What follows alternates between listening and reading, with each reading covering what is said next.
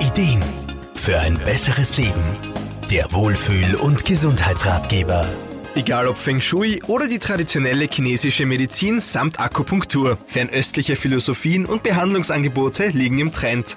Das Yin- und Yang-Zeichen ist dabei wohl das bekannteste Symbol und ziert bei uns so zahlreiche Wohnungen, Handyhüllen und gar Körperteile durch Tattoos.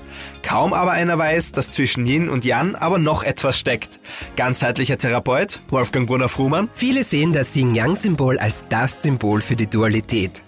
Die Kugel, die mit einer geschwungenen Linie mittig getrennt wird, die eine Seite hell, die andere dunkel, symbolisiert ja auch perfekt zwei komplette Gegensätze, also eine Dualität. Aber es geht vor allem auch um den Bereich dazwischen, also die Linie, das Potenzial zwischen den Gegensätzen. Man möchte meinen, das ganze Leben besteht aus Gegensätzen. Groß, klein, hell, dunkel, warm, kalt und gut, böse. Das stimmt auch so, aber zwischen diesen Gegensätzen gibt es jede Menge Raum und Variationen. Ich bin ständig gefordert, mich irgendwo zwischen diesen Gegensätzen zu bewegen. Es ist eben nicht alles schwarz-weiß, sondern ich muss tagtäglich zu jedem Thema entscheiden, auf welchen Graustufen dazwischen ich mich bewegen möchte.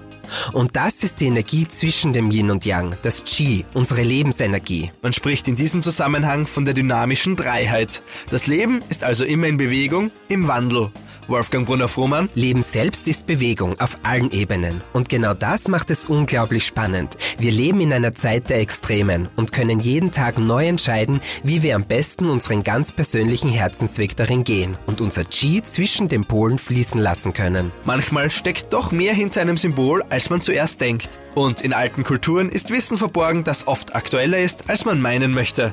Markus Kropatsch, Serviceredaktion. Der Wohlfühl- und Gesundheitsratgeber. Jede Woche neu.